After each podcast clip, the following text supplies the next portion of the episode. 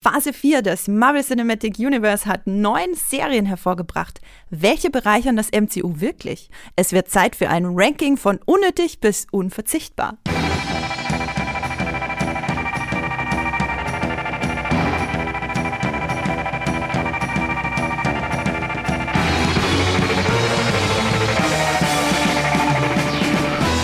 Hallo und herzlich willkommen zu einer neuen Folge Streamgestöber, dem Moviepilot Podcast über die besten Filme und Serien, die es da draußen zu streamen gibt.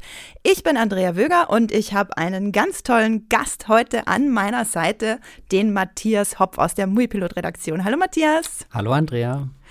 Falls ihr euch denkt, hör, die Andrea, die war doch so lange weg. Ja, ich war vor zwei Wochen, habe ich meinen ersten Podcast wieder aufgenommen hier bei Streamgestöber nach einer über einjährigen Pause. Ich war in Elternzeit und bin wieder da. Und heute wollen wir über ein sehr großes Thema reden, das wir in ein äh, kleines Ranking gepackt haben. Wir reden über die MCU-Serien. Wir reden nicht über alle Marvel-Serien. Wir reden über ein paar spezielle Marvel-Serien, die jetzt in Phase 4 seit Anfang 2021 mit dem Start von Wonder Vision gestartet sind, alle bei Disney Plus zu streamen. Matthias, die erste Frage an dich. Wie reagierst du, wenn du hörst, es kommt eine neue Marvel-Serie? Es ist nicht leicht, äh, dabei nicht die Augen zu verdrehen ähm, weil diese Schlagzeilen haben wir wirklich in den letzten zwei, drei Jahren sehr, sehr, sehr oft gehabt. Und manchmal bin ich auch richtig erschöpft, wenn Kevin Feige schon vor so einer großen Tafel steht und du hast schon zig Titel dastehen. Da kommt Infinity War 5, 6, 7, 8, 9, 10, keine Ahnung was. Und dann hat er immer noch eine Marvel-Serie auf Lager und du fragst dich, wie random kann es noch werden? Gleichzeitig bin ich auch beeindruckt, dass Marvel in der Regel liefert. Also der, das Verhältnis von Projekten, die angekündigt werden und Projekte, die tatsächlich kommen, ist bei Marvel so groß, dass ich mittlerweile an dem Punkt bin, okay, innerlich will ich die Augen verdrehen, aber auf der anderen Seite weiß ich auch, dass Kevin Feige das ernst meint und sich schon irgendwie konkrete Ideen ausgedacht hat, was so dieser eine Selling Point der Serie sein könnte, die sie dann doch irgendwie von anderen Sachen abhebt, sei das jetzt eben eine besondere Figur oder irgendwie so ein bisschen so ein Genre-Einschlag. Und gerade als jemand, der ja leidenschaftlich auf jedes Star Wars-Projekt hinbrennt, aber mitkriegen muss, dass eigentlich jedes zweite abgesagt wird, ist das bei Marvel eine angenehme Abwechslung, dass vieles, was gesagt wird, auch tatsächlich eintritt, aber dass der Output generell gigantisch und vielleicht auch zu gigantisch ist. Das ist, glaube ich, nochmal ein anderes Problem. Und bevor wir uns genau angucken, was Marvel-Chef Kevin Feige mit den ganzen Serien eigentlich vorhat und die besten und die schlechtesten Marvel-Serien ranken, ein paar Worte zu unserem Sponsor. Unser Podcast Streamgestöber wird gesponsert von Magenta TV, dem TV- und Streaming-Angebot der Telekom. Hier gibt es Fernsehen und Streaming gebündelt auf einer Plattform für zu Hause und unterwegs, egal bei welchem Internetanbieter. Mit Magenta TV könnt ihr nicht nur Fernsehen und habt einen praktischen Hub für Streamingdienste wie Netflix, Amazon Prime Video, Disney Plus oder RTL Plus.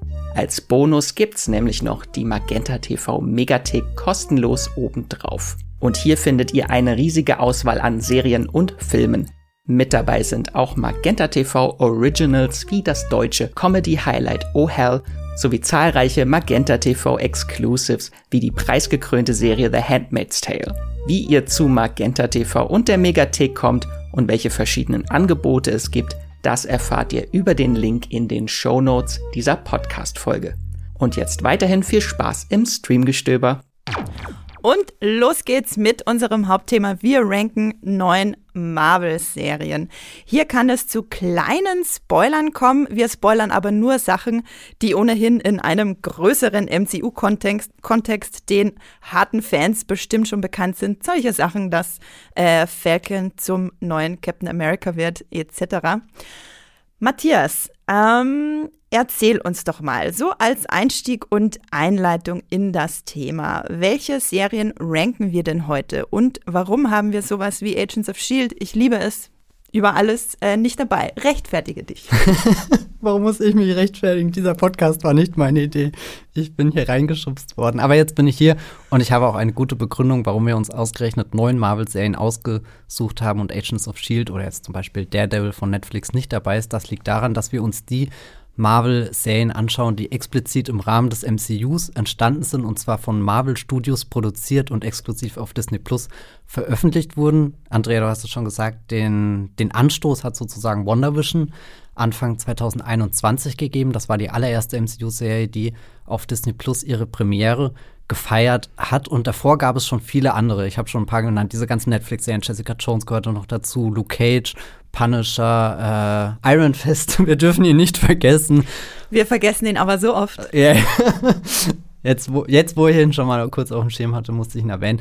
All diese Sachen sind früher von Marvel Television produziert worden. Das war quasi noch so eine zweite äh, äh, Produktionsfirma, die einfach neben Marvel Studios her existiert hat. Marvel Studios war für die Kinofilme verantwortlich. Marvel Television hat ganz viele äh, Serien gemacht für die unterschiedlichsten Sender und Streamingdienste. Also da waren auch so, so ein amerikanisches Network wie Freeform zum Beispiel dabei, aber letzten Endes wurde Marvel Television eingestellt und dadurch sind dann eben auch all diese, diese Projekte, die es vor dem großen Disney Plus Start äh, gab, sind mehr oder weniger in sich zusammengebrochen. Manchen wurde der Stecker gezogen, manche sind dann halt noch so gerade über die Bühne gekommen. Es war eine traurige Geschichte, aber Kevin Feige hat gesagt, naja, wir haben dieses Marvel Cinematic Universe, dieses eine große Universum und da würde ich gern noch mehr Einheitlichkeit reinbringen, weil bisher war es ja auch so, dass zwar sowas wie Daredevil theoretisch im Marvel Cinematic Universe angesiedelt war, aber keiner der Filme hat das anerkannt. Da wurde nie wirklich Bezug drauf genommen und das ist einer der großen Unterschiede, die jetzt mit den neuen Serien gekommen sind, dass die Storylines direkt mit den Kinofilmen verwoben sind. Da können wir ja bestimmt auch so ein paar Beispiele später nennen, wo das besonders toll geglückt ist. Oder vielleicht auch Serien, wo das gar nicht dann stattgefunden hat. Und natürlich ein großer Reiz ist, dass die ganzen Talente, die wir aus den Kinofilmen kennen, jetzt auch einfach mal so die Serie anführen. Also, dass Elizabeth Olsen gleich in WandaVision, die schon davor in diversen Avengers-Filmen zu sehen war, die Hauptrolle dann in der Serie spielt, das fühlt sich einfach anders an. Und ich glaube, so Gefühl ist ein wichtiges Wort, weil Kevin Feige auch diesen, diesen MCU-Bombast drüber auf Disney Plus bringen wollte. Gerade die Netflix-Marvel-Serien haben sich ja ihren Namen da gemacht, dass sie mh, mm, düster sind, ernster sind, mehr geerdeter sind. Also vieles spielt dann in New York wirklich auf der Straße. Das sind Streetfights, die wir alles dampft sehen. und Neonlichter von den genau. Bars. Und dann kommt irgendwie Falcon and the Winter Soldier daher und zeigt dir eine Action-Szene, die so auch im ersten Iron Man hätte drin sein können, was du davor jetzt nicht unbedingt von der Marvel-Serie erwartet hast. Also das sind so, glaube ich, so die zwei großen Ansprüche gewesen, den Kinobombast rüberzubringen und diese Verbindung zu stärken. Es ist nicht nur einseitig von die Serien verweisen mal auf die Filme, sondern die Filme gehen auch wiederum auf die äh, Serien ein. Alles ist vernetzter miteinander und ich glaube, wir können jetzt rausfinden, ob dieses Versprechen wirklich eingelöst wurde. Ja, ich denke, es ist Fluch und Segen zugleich, dass die neue Ära der Marvel-Serie, nenne ich es jetzt mal seit Wonder Vision, so mit dem äh, Kino verwoben ist. So ein Agents of Shield konntest du auch gemütlich als Network-Serie nebenher äh, plätschern lassen und dachtest dir manchmal, wow, was äh, geht da ab, ohne dass du einen einzigen Film gesehen haben musstest. Jetzt, diese Serien funktionieren teilweise nur mit den Filmen. Ähm, ist, wie gesagt, Segen und Fluch zugleich. Ich gehe davon aus, dass die Serien auch wirklich nur von den Leuten geguckt werden, die auch die Kinofilme sehen. Das ist ein elitärer Ansatz, sage ich mal. Aber Kevin Feige hat da eben sein ganz spezielles Publikum im Blick.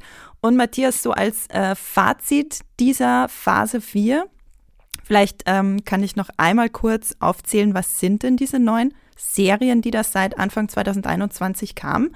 Das sind Wonder Vision, The Falcon and the Winter Soldier, Loki, What If, Hawkeye, Moon Knight, Miss Marvel, Ich bin Groot, She-Hulk, die Anwältin. Ähm, das war jetzt die chronologische Reihenfolge, noch nicht unser Ranking. Und ähm, Matthias, als Fazit jetzt von, bevor wir ins Ranking starten, von Phase 4, was ist so mh, hm, dein Gefühl, vielleicht gerade jetzt auch äh, im Hinblick auf ähm, die Phase 4 des Kinos, des MCU-Kinos? Oh Gott, ich habe sehr viele Gedanken dazu.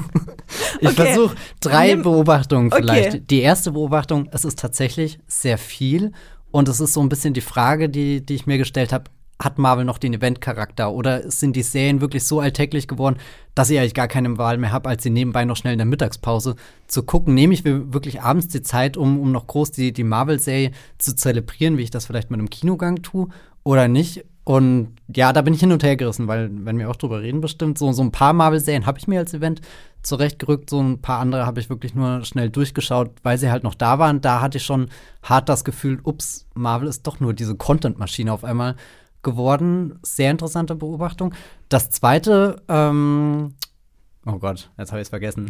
Ach so, ja, nee, äh, zweiter Punkt natürlich, äh, der, die große Bedeutung, glaube ich, für das MCU oder das, wo die, die, die Serien am meisten ähm, übergeschwappt sind in die Kinofilme, ist schon die Etablierung des Multiversums. Also, dass du mit WandaVision schon eine Serie hast, die damit anfängt, äh, Realitäten zu verdrehen und dir zeigt, naja, guck mal, da könnten vielleicht auch noch alter, alternative äh, Versionen möglich sein. Und dann kommt Loki volle Kanne mit dem Multiversum, dann kommt What If und äh, zeigt dir noch mehr Multiversumsgeschichten und dann sind auch so Sachen wie Hawkeye noch da, wo auf einmal Figuren auftauchen, wo du dich auch fragst, Moment, sind das jetzt die Figuren aus der Welt oder Figuren aus einer anderen Welt? Also ich glaube, da haben die, die Serien schon sehr gute pragmatische Arbeit auch irgendwie geleistet, damit dann ein Kinofilm wie Doctor Strange kommen kann und das ganz groß noch mal irgendwie, ähm, weiß nicht, so heraufbeschwört, dieses ganze Multiversum.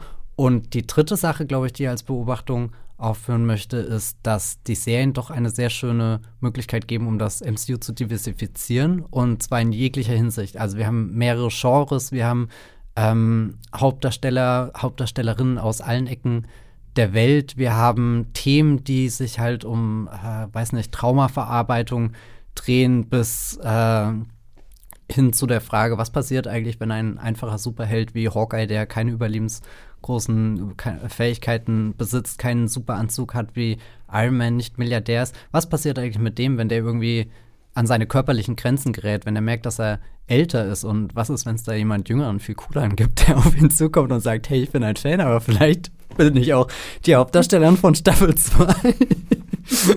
also da ähm, muss ich sagen, wurden auch viele Versprechen eingelöst von Kevin Feige, dass, dass er das MCU diversifiziert hat, was man jetzt von den ersten zwei Phasen definitiv nicht behaupten kann. Die waren schon sehr ähm, männlich dominiert in ihrer Themenwahl, auch äh, sehr ähnlich in der Art von, von Superheldengeschichten. Ich glaube, das Aufregendste waren da eher so kleine Genre-Ausflüge, wie das Ant-Man als Mischung aus Heistfilm und Komödie oder so daherkam. Was ist denn dein Fazit? Ich habe sehr viel geredet. Oh Gott. Es war ja auch eine Frage an dich, Matthias. Insofern, ich habe dir sehr gern zugehört. Nee, ich fand das schon äh, eigentlich ein gutes Fazit. Du hast alle großen Punkte angesprochen. Deswegen würde ich jetzt auch sofort rüberspringen von dieser kurzen äh, Einführung und bette darin in deine schöne Ausführung äh, der Einführung, bette ich jetzt das Ranking ein. Neun Marvel Cinematic Universe Serien, die es alle bei Disney Plus zu streamen gibt. Hier nochmal äh, der Hinweis. Genau, wie funktioniert denn unsere Rangliste? Wie haben wir denn gerankt? Wir haben uns die Bewertungen der Serien angeguckt. Zum einen die Bewertung der Moviepilot Community und zum anderen die Bewertung, äh, die persönliche Bewertung von Matthias, von mir und von unserem lieben Kollegen, dem Hendrik, der eigentlich mit Matthias diesen Podcast aufnehmen wollte und krank geworden ist. Deswegen springe ich ein und zapfe Matthias Wissen zum Marvel an und bringe mich auch ein bisschen selber ein mit den Sachen, die ich gesehen habe. Besonders spannend sind ähm, die Fragen für uns, wie die Serien das Serienformat nutzen und wie die Serien ins MCU eingebunden werden. Besonders werten sie das MCU denn auf? Können sie irgendwas beifügen? Matthias hat äh, das Thema Diversität schon angesprochen äh, dass definitiv bei manchen dieser Serien ein wichtiger Punkt ist, ähm, eine neue Perspektive wird eingenommen, die wir so noch nicht gesehen haben in den Comics. Äh, ja, nee, nicht in, in den Comics haben wir es wahrscheinlich schon gesehen, aber auf, dem, auf der Kinoleinwand haben wir es noch nicht gesehen. So, dann äh, Trommelwirbel. Drupp.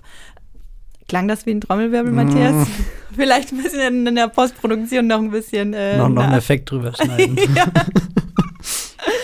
Wir starten mit Platz 9 von 9, dem absoluten Loser in diesem Ranking. Man könnte auch sagen, eine unnötige Serie. Matthias, was ist es? Uh, what if? Es ist ein bisschen wow, wow. fies, weil das ist die einzige äh, Animationsserie oder fast die einzige Animationsserie, die wir hier drin haben, aber vermutlich die wo alle dachten, okay, da äh, Marvel-Animationsserien ist ja schon was Besonderes, weil das MCU ja bisher vor allem im Live-Action-Gewand, also im Realfilm-Gewand daherkommt. Echte Schauspielende vor Greenscreen-Leinwänden. und äh, jetzt kommt äh, diese Serie daher und die wartet eigentlich mit dem interessantesten Konzept von allem auf. Das ist die Serie, die schon komplett im Multiversum drinne kniet und sagt, wir erzählen pro Episode eine eigene in sich abgeschlossene Geschichte und zwar mit Figuren, die ihr kennt, aber nicht die Geschichte, die ihr kennt. Also wir haben dann zum Beispiel Variationen der Thor-Geschichte, Variationen der Doctor Strange-Geschichte, ähm, verschiedene Avengers-Abenteuer, die völlig entgleist sind, Ultron, der zum mega Überbösewicht geworden ist. Ganz viele alternative Versionen von dem MCU in vielen kleinen anderen Ablegern des Multiversums. Also eigentlich ein spannendes Konzept, aber das war, glaube ich, die Serie, wo, wo ich am ehesten das Gefühl hatte, die hat eine tolle Idee und dann haben sie einfach nur das Erstbeste genommen, was ihnen eingefallen ist und haben das produziert, umgesetzt, um irgendwie noch einen Slot bei Disney Plus zu füllen, damit sie was zum Veröffentlichen haben. Das ist ja auch sehr, sehr wichtig, dass eben von einem Streamingdienst neue Inhalte entstehen, weil sonst fragst du dich ja irgendwann, warum sollte ich überhaupt mein Abo noch verlängern und das weiß nicht, da war ich oft in dieser, dieser zynischen Schiene, dass ich dachte, um Gottes Willen, nicht schon wieder, weil ich halt viele dieser Geschichten erschreckend einfallslos und lieblos gestaltet fand. Dafür, dass du eigentlich ganz viele Möglichkeiten hast, dass die Serie auch sagt, mhm. Kanon ist uns egal, wir können ja im Multiversum machen, was wir wollen, wir können die Figuren verdrehen, wir können auch einen Helden mal böse machen und weiß nicht, ich habe hab mir da so viel von erhofft und gewünscht und habe zum Beispiel Star Wars hat eine sehr ähnliche Serie rausgebracht. Star Wars Vision hieß die bei uns in Deutschland. Weiß nicht, ob du die gesehen hast. Habe ich äh, genauso wenig geguckt wie What If, nachdem ich die äh, Bewertungen gelesen habe und die negativen Kommentare zu What If. Ich habe mich riesig drauf gefreut, weil das Konzept klingt ja so geil.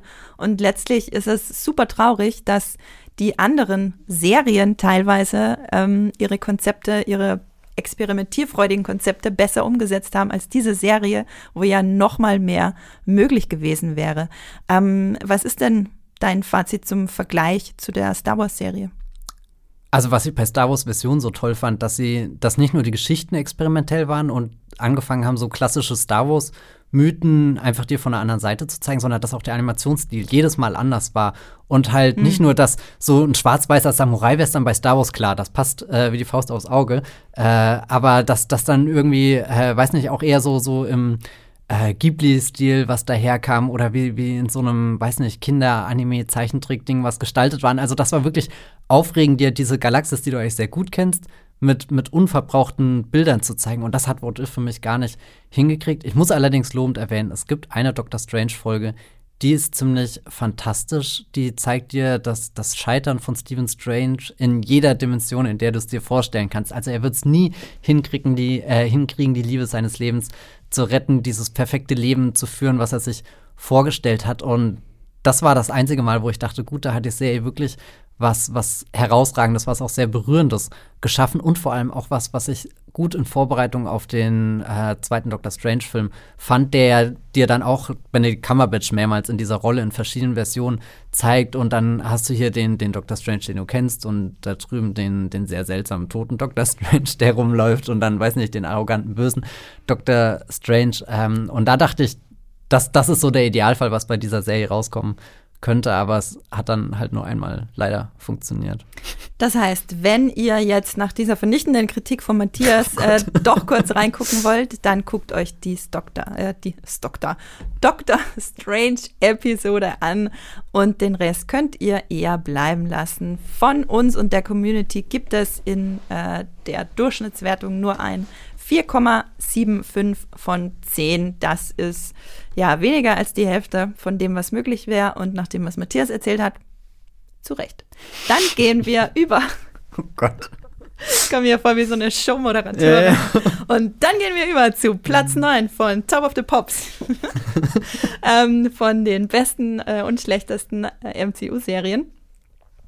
Platz 8, Matthias. Ähm, the Falcon and the Winter Soldier auch so ein Fall von, da hätte man schon um einiges mehr rausholen können als einfach nur ein kleines, ja, Interlude, sage ich mal, zwischen, ähm, naja, du wirst es uns wahrscheinlich gleich sagen, Ähm, und ich gebe meinen Senf dann später dazu. Eine 4,88, also nur ein bisschen mehr als What If. Matthias, warum ist Falcon and the Winter Soldier so weit unten in dem Ranking?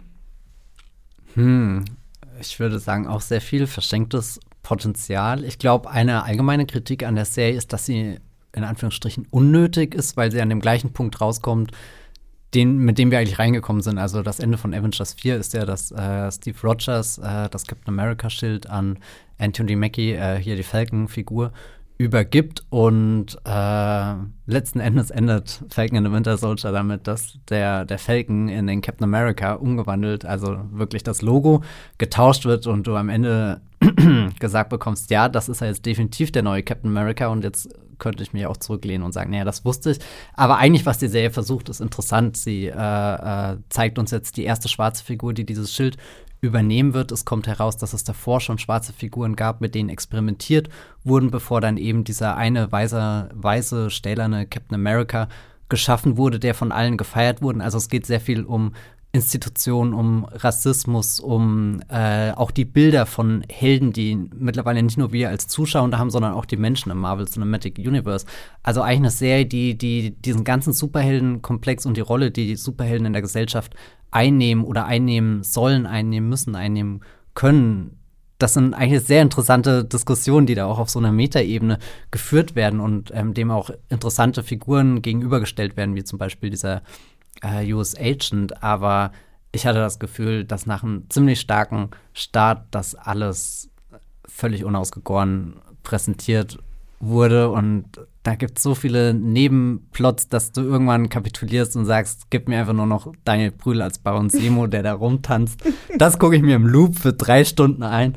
Aber um Gottes Willen, bitte nicht nochmal diese Serie. Und da hat für mich persönlich auch eine große Enttäuschung. Ich weiß noch, ich habe damals über die erste Folge geschrieben und hatte damals im Text so ein bisschen auch, bin ich der Frage nachgegangen, kann eine äh, Marvel-Serie auf Disney Plus wie ein großer Kinofilm aussehen? Und war da eigentlich recht zuversichtlich und sogar begeistert, weil da gibt es eben gleich diese riesige Action-Szene mit Falcon am Anfang, die, wie ich schon gesagt habe, aus dem Iron Man-Film hätte auch stammen können. Und das, das hat mich wirklich beeindruckt, weil das war gerade zu dieser Zeit, äh, diese ersten Marvel-Serien sind ja auch mitten in der Pandemie gestartet, wo du nicht mal schnell ins Kino gehen konntest. Das hat mich schon begeistert, aber danach wurde die auch inszenatorisch so furchtbar. Ich habe äh, Wochen später drüber geschrieben, warum Falcon and the Winter Soldier die schlimmsten Autobahnen Deutschlands zeigt. Einen der äh, besten Schauspieler Deutschland und, und ein äh, und, und, die schlimmsten Autobahnen ja. Deutschlands. Die gesamte Bandbreite, die unser Land zu bieten hat, euer Land. Hm, ist ja eigentlich nicht mein Land. Naja, ähm, das meinte ich vorhin mit Interlude. Die Serie kommt da raus, wo sie angefangen hat. Und so spannend und wichtig ich die Themen finde, die verhandelt werden, e, eben wie ist es denn für einen, äh, für eine Person of Color, dieses Schild zu tragen? Womit muss sich die denn dann herumschlagen? Äh, mit welchem, ja, wie mit wie aufgeladen dieses ganze Thema ist in einem doch äh, sehr rassistischen Gesellschaft. Letztlich hatte ich aber das Gefühl, als wird die Serie versuchen, selber eigentlich eine Rechtfertigung zu sein, warum sie jetzt einer schwarzen Person dieses Schild in die Hand geben. Und das fand ich dann irgendwie ein bisschen pervers. also das, das, so kam mir das am Ende vor und dann dachte ich so, okay, ihr hättet das nicht rechtfertigen müssen, ihr hättet das auch einfach machen können und gar nichts dazu sagen. Das wäre ein viel stärkeres Statement gewesen tatsächlich. Deswegen hatte ich die Serie dann äh, auch nicht so hoch bewertet. Äh, genau. Ich, wie gesagt, äh, es finden total spannende Sachen statt und auch diese Erkenntnis, dass es eben, wie du, Matthias, schon meintest, schon ähm, Helden of Color gab vorher, die aber unter Verschluss gehalten wurden. Das ist äh, schon eine ziemlich spannende Aussage, so die man ja auf viele verschiedene Arten interpretieren kann. Aber letztlich ähm, fügt die Serie dem MCU halt bis auf das gar nichts hinzu, nutzt halt auch das Serienformat an sich nicht aus, außer dass wir äh, Bucky und äh, Falcon auf dem Boot sehen, die meiste Zeit, was ich mhm. auch sehr. Ich mochte die Bootsszenen, aber das war auch das Einzige, was ich äh, wirklich mochte. Genau, also Falcon nur eine 4,88 und damit gehen wir weiter zu Platz 7. Ich bin Groot. Matthias dreht sich weg und lacht und weint auch fast dabei. Na, die, die Vorgeschichte ist äh, in der Planung dieses Podcasts, der, die eh schon völlig durcheinander lief, schrieb Andrea gefühlt vor zehn Minuten, Moment, wir haben einen Groot vergessen. Und, und, ich glaube, das sagt schon alles aus, ja. was man zu dieser Serie wissen mhm. muss. Ähm, nee, ich will nicht gemein sein. Es, ich würde sagen, es ist eher mehr so ein bisschen als Kinderserie angelegt. Das ist was, das kannst du halt auch deinen Kindern zeigen, ähm, wenn du möchtest, wenn, wenn du sie unbedingt ans MCU heranführen möchtest, dann fang mit Ich bin Groot an bei Disney Plus. Das ähm, geht auf jeden Fall. In der ähm, Durchschnittsbewertung hat es eine 5,2. Ich glaube, da ist es ganz gut angesiedelt. Es sind nette kleine Kurzfilme, die man gucken kann. Man hat nichts verpasst, wenn man sie nicht guckt. Wenn man Groot niedlich findet, dann schaut rein. Ich würde auch gar nicht mehr darüber reden, weil es dann doch eine sehr, es ist eine nette, aber sehr aussagelose Serie, die so ein bisschen ein kleiner Lückenfüller ist für alle, die kleine Bäume mit großen Augen mögen. Und daran ist nichts verkehrt. Daran ist absolut nichts verkehrt. No judgment. Wobei, ich muss äh, sagen, es gibt eine Folge, keine Ahnung, welche das ist, aber da kommt er auch recht fies rüber, oder? Wo, wo, so, wo, wo er auf so kleinen Ameisen oder MCU-Äquivalenten für Ameisen rumtrampelt. Also da, ich weiß noch, ich habe die, die, die Folgen alle geschaut und dachte, ja, es ist also nett ist wirklich, das ist nett, die Definition ist diese Serie. Aber dann gibt es diese eine Folge, wo, wo sie auf einmal überraschend garstig wurden und ich mir dachte, okay, das, also klar, perfekte Kinderserie, aber oh, das, das ist nicht das, was ich irgendwie von Disney Pixar oder so gewöhnt bin. Da, da kam kurz schon der, der, der James Gunn durch irgendwie. Ja, mhm. naja, ob das die Werte sind, die ihr euren Kindern weitergeben wollt, auf Ameisen rumtrampeln, hm, da würde ich mir doch nochmal gut überlegen. Okay, gehen wir weiter zu Platz 6 in unserem Ranking. Da haben wir eine Durchschnittswertung von 5,33. Die wird stark runtergezogen von der Muipilot-Bewertung, die nur eine 3,5 ist. Ähm, Hendricks Bewertung beispielsweise ist eine 7 von 10. Warum das so ist, kann er euch gleich selbst erklären. Trotz seiner Erkältung konnten wir ihn dazu nötigen, auch mal kurz äh, ins Mikro zu sprechen, isoliert in seinem Zimmer zu Hause selbstverständlich. Und er wird euch von Skihulk erzählen. Hallo ihr zwei. Ich äh, melde mich hier aus dem Homeoffice, obwohl meine Stimme alle fünf Minuten kläglich ineinander zusammenbricht. Aber irgendjemand muss ja Skihulk verteidigen. Also meine MCU-Serie des Herzens kriegt äh, sieben Punkte von mir.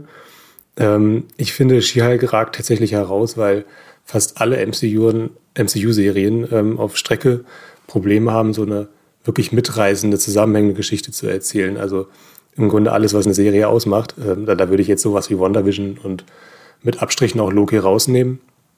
Aber She-Hulk versucht tatsächlich gar nicht, äh, sowas Komplexes, Großes zu erschaffen, sondern ähm, sie will vor allem Spaß mit ihrer Figur haben und mit dem ganzen Ensemble.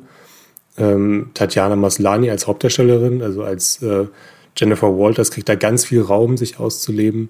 Und das kann sie auch machen in so einer ähm, Mischung aus Beziehungs-Sitcom und klassischem Anwalts-Procedural. Also es gibt immer so ein, so ein, so ein Case äh, of the Week, äh, wo dann verschiedene Fälle von ähm, Superhelden-Delikten äh, verhandelt werden. Das ist alles so ein, so, ein, so ein etwas zynischerer, unbeeindruckter, ja wirklich erwachsener Take auf das MCU und das bewirkt, dass ich mich auch wirklich mal als 33-jähriger Marvel-Fan irgendwie ernst genommen fühle von einer MCU-Serie. Das kommt oder von generell von einem MCU-Produkt. Das kommt tatsächlich alles ähm, recht selten vor. Ähm, gibt natürlich auch Kritikpunkte äh, an, an She-Hulk, die ich nachvollziehbar finde. Also was mir nicht gefällt oder was ich, ähm, was mich auch ein bisschen nervt, ist, dass dieses ähm, Fourth Wall-Element, also sie spricht immer mal wieder mit dem Publikum, ähm, das wird nicht wirklich konsequent eingebunden. Also ich verstehe manchmal nicht so richtig, was es soll. Das erfüllt keine richtige Funktion, oder es, es erfüllt eine Funktion, aber ähm, es kommt dann doch nicht so häufig vor und wie gesagt auch nicht so konsequent, äh, dass es irgendwie, ja, was, irgendwas, irgendwas ergibt, äh, wovon die Serie dann auch wirklich lebt. Also ich bin jedes Mal überrascht, wenn, wenn, wenn dann doch wieder, wenn dann die vierte Wand äh, durchbrochen wird. Ähm, ein weiterer Punkt sind natürlich die äh, Spezialeffekte. Ähm, das ist teilweise wirklich bizarr, ähm, äh, wie, sich, wie sich dann der, der Skihike durch, durch so Büroräume durchbewegt, da, da fehlen Details, da fehlt es an einer, ja, an einer physikalischen Basis tatsächlich auch manchmal. Also es wirkt nicht wirklich echt, wenn sich äh, Skihike in, in einem Anzug dann äh, durch einen Büroraum bewegt. Ähm, mich hat es tatsächlich aber eigentlich weniger gestört, weil, weil, weil es, wie gesagt, bei Skihike um andere Dinge geht als um, ähm, als um ähm, wirklich Effekte oder Action oder wie auch immer. Also es, es geht dann doch eher um Situationskomik äh, und Charaktermomente. Mhm. So grundsätzlich, wie ähm, She-Hulk am Ende im MCU aufgeht, da bin ich mir noch gar nicht so richtig sicher. Aber was sie uns geschenkt hat, ist ja auf jeden Fall schon mal ein äh, therapierter Emil Blonsky, also der, der Typ aus ähm, Incredible Hulk, äh, den, den Anfängen des MCU. Und ähm, sie hat uns ein, eine, eine Daredevil, äh, oder zumindest eine angedeutete Daredevil-Sexszene ähm, geschenkt. Und äh, die große äh, Medicine with uh, two N and one Eye, and, but it's not where you think äh, Szene. Äh, es ist schon jetzt für mich äh, eine ganz große MCU-Legende. Äh, soweit von mir mein Plädoyer äh, für She-Hulk. Das war's. Ja, danke, Hendrik. Ich habe Matthias ganz viel äh, schmunzeln gesehen, während ich deine Sprachnachricht abgeschickt habe. Matthias, äh, mal so eine Frage am Rande. Fühlst du dich als erwachsener Marvel-Fan auch ernst genommen von She-Hulk? Das ist ehrlich gesagt der Teil, den ich am wenigsten nachvollziehen konnte. Ähm, ich äh, weiß nicht, ich war bei, bei She-Hulk, ich habe die erste Folge geschaut und war eigentlich völlig entsetzt. Ich fand ich total ähm, weiß nicht, hat, hat überhaupt nicht meinen Nerv getroffen, aber ich glaube, das Schlimme war halt auch, dass die direkt auf das Finale der anderen großen äh, Anwaltsserie kam, die in den letzten Jahren lief, nämlich Better Call Saul. und ich dachte mir einfach nur, okay, es ist bezeichnend, aber ich habe She-Hulk in den letzten Wochen doch irgendwie ins Herz geschlossen, weil die Serie sehr hm entspannt ist, weil sie wirklich Gebrauch macht von diesen Sitcom-Möglichkeiten, die sie jetzt hat. Also gerade gerade Folge 7 hat ein Opening, das könnte auch so aus einer großen Hollywood-Liebesgeschichte raus sein. So, so, weißt du, eine dieser Romcoms, die du früher noch im Kino geschaut hast, die jetzt nur noch auf Netflix leider äh, sind. Und ähm, da war ich dann auch richtig, habe ich gemerkt, wie sie in mir irgendwas dagegen gestellt hat, dass dass da jetzt auch dieser ganze Superheldenkram jetzt noch dazukommen muss. Hätte das nicht einfach diese, diese Romcom mit Tatjana Maslani sein können? Also da, da nimmt sich diese Serie einfach Freiheiten, die sowas wie Falcon in der Winter Soldier, das würden die sich im Leben nie trauen, obwohl die sowas wie diese Daniel Brühl-Szene haben. Aber ich glaube, die Daniel Brühl-Szene, wo er als Baron Semo ein bisschen awkward rumtanzt, aber trotzdem hier mit voller Hingabe, das ist eher so, so, das passiert halt zufällig. Das ist sowas Beiläufiges, während wenn She-Hulk lehnt sich zurück und sieht diese Dinge kommen und empfängt sie dann mit offenen Armen. Und dazu gehört halt auch wirklich sowas wie, wir nehmen den Tim Roth aus Incredible Hulk, an den sich kein Mensch mehr erinnert, dass der da überhaupt mitgespielt hat. Moment, war der nicht in Shang-Chi? Okay, da war er wieder diese Bestie, aber die Bestie spielt eigentlich in Shang überhaupt keine Rolle. Es ist wirklich Tim Roth in seiner entspanntesten Haltung überhaupt. Äh, den habe ich sowieso als Schauspieler in den letzten Jahren nochmal so komplett neu kennengelernt und es ist einfach unglaublich, wenn, wenn sein Gesicht aus dieser Serie raussticht und er bringt da sogar was überraschend Markantes mit rein, was mich ehrlich gesagt am meisten stört, weil ich gerade dieses Wort markant sagt. Also während ich die Schauspielen in She-Hulk alle sehr toll finde, wirklich durch die Bank, perfektes Casting für diese Charaktertypen hat She-Hulk leider auch eine sehr große Schwäche. Das MCU war ja jetzt visuell nie wirklich das Stärkste. Viele Kinofilme konnten das kaschieren. Es gibt so ein paar tolle Ausreißer, wie eben die äh, Sachen, die James Gunn inszeniert hat. Aber ein Trend ist bei den Serien wirklich schlimmer geworden, nämlich wie das Ganze aussieht. Und da, weiß nicht, bin ich manchmal richtig frustriert, wenn ich so eine She-Hulk-Folge gucke und das ist so oberflächlich alles. Es sind keine richtigen Räume mehr und das ist halt sehr traurig, weil das ist äh, es ist ja immer noch ein visuelles Medium, von dem wir hier sprechen, egal ob das jetzt ein Film oder eine Serie ist. Und gerade wenn, wenn man sich anschaut, mit, mit was für Budgets die umgehen können, was für Ressourcen die haben, mhm. wie viele Talente die auch engagieren, also sowohl vor der Kamera als auch dahinter. Das sind ja viele zum Beispiel aus der Rick und Morty Schule, die jetzt gerade so bei den Marvel-Sachen äh, mitarbeiten. Also alles sehr kreative Menschen mit vielen Ideen und diese vielen Ideen merkt man ja auch in, in äh, äh, She-Hulk, aber die, die visuelle Umsetzung ist manchmal echt frustrierend und mir ist das halt sehr wichtig, wenn ich solche Geschichten schaue. Und deswegen glaube ich, das ist so, so das einzige Hindernis, warum ich mich nie komplett auf She-Hulk einlassen kann, obwohl ich richtig begeistert bin, wie viele richtige Töne die emotional trifft und dass sie auch wieder so, so, also sie hat nicht nur diesen, diesen Meta-Aspekt von, okay, die Figur redet jetzt zu uns Zuschauenden, sondern die Figur verhandelt eigentlich auch sehr präzise mit sehr klugen Beobachtungen, wie popkulturelle Rezeption stattfindet. Und das Witzige ist eigentlich, dass das, dieser Shitstorm, der der She-Hulk in den letzten Wochen widerfahren ist, ist im Endeffekt sogar Teil der Serie. Das haben die Drehbuchautoren, Autorinnen vorweggenommen. Und dann kamen die ersten paar Folgen und alle haben sich furchtbar aufgeregt über alles, was in dieser Serie passiert ist, dass die alles verrät, für was das MCU bisher stand, was weiß ich. Und auf einmal merkst du, ja, und jetzt fängt She-Hulk an, diese Geschichte zu erzählen und findet sehr konkrete Figuren und Bilder dafür. Und da bin ich schon eigentlich be beeindruckt, wie, wie, wie clever sie manchmal ist. Aber wie gesagt, auf so einer rein filmischen Ebene absolut entsetzlich. Okay, klare Worte von Matthias Hopf zu äh, She-Hulk, die Anwältin. Ne, ich habe mit der Serie noch nicht angefangen. Ich freue mich riesig drauf. Ich beobachte gerade so ein bisschen von außen diesen ganzen Trubel um She-Hulk ähm, von sehr vielen hartgesottenen Marvel-Fans, die sich über den Inhalt der Serie aufregen, gar nicht mal über das äh, Visuelle wie Matthias, was ich nämlich absolut nachvollziehen kann. Ähm, und das Inhaltliche und jeder, jede Kritik, die ich so höre, denke ich mir, ah, das klingt doch mega geil. ähm, Tatjana Maslani liebe ich sowieso seit äh, Orphan Black. Also was ist an Tatjana Maslani nicht zu lieben? Ist eine unfassbar großartige Schauspielerin. Äh, vermutlich hätte man sie einfach in so einen Muskelsuit stecken sollen und grün anmalen, ohne das CGI, Matthias, oder? Im Kontext dieser Serie wäre das problemlos möglich gewesen.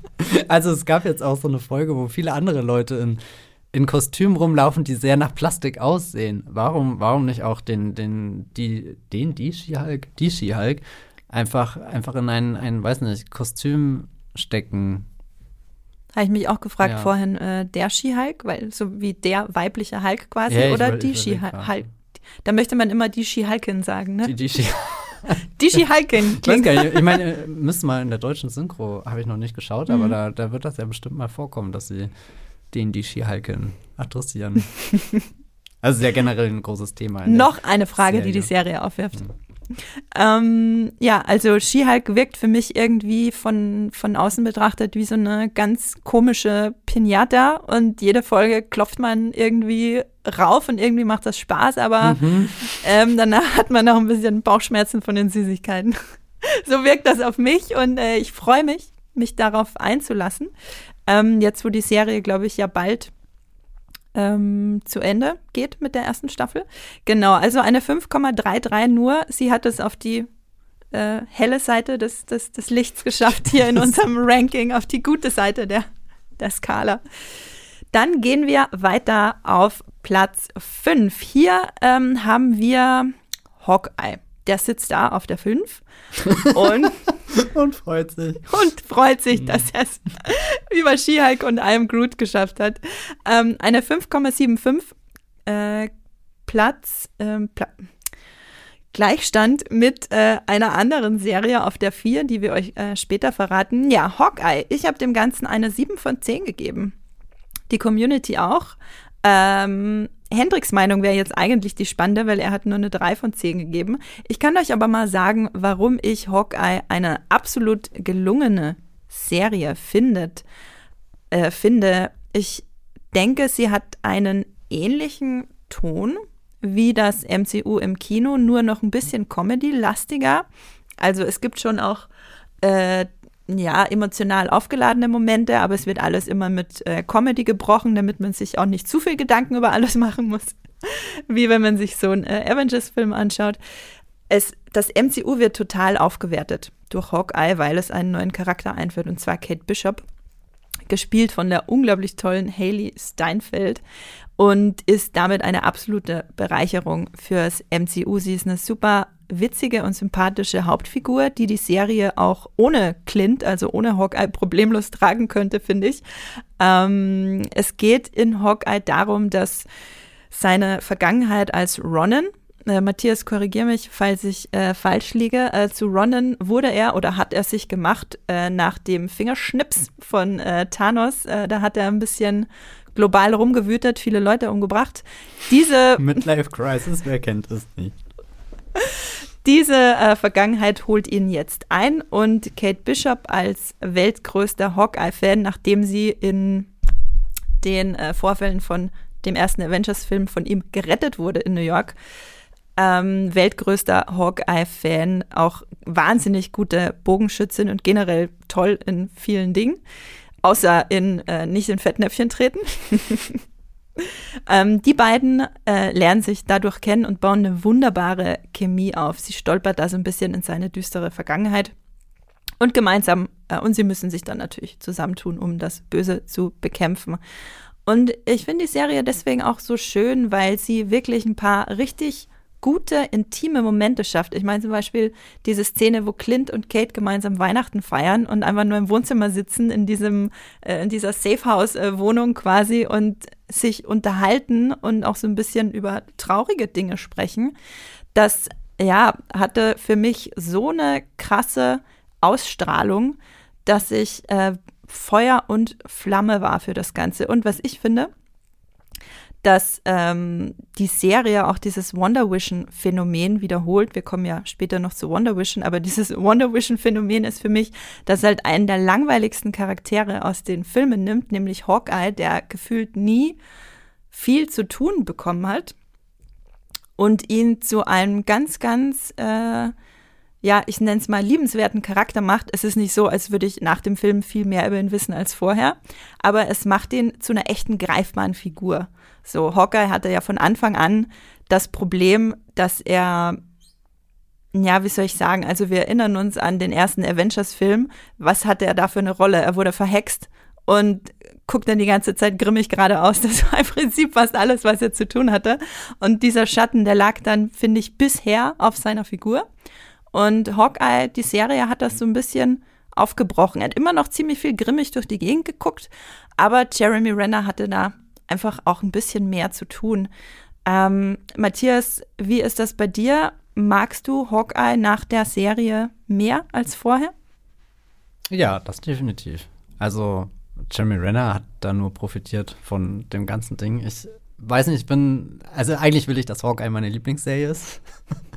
Aber es ist auch eine, wo ich, äh, ähnlich wie bei, bei She-Hulk auf dieser rein filmischen Ebene, konnte ich es irgendwann nicht mehr ertragen, wie das ganze New York da aussieht, wie.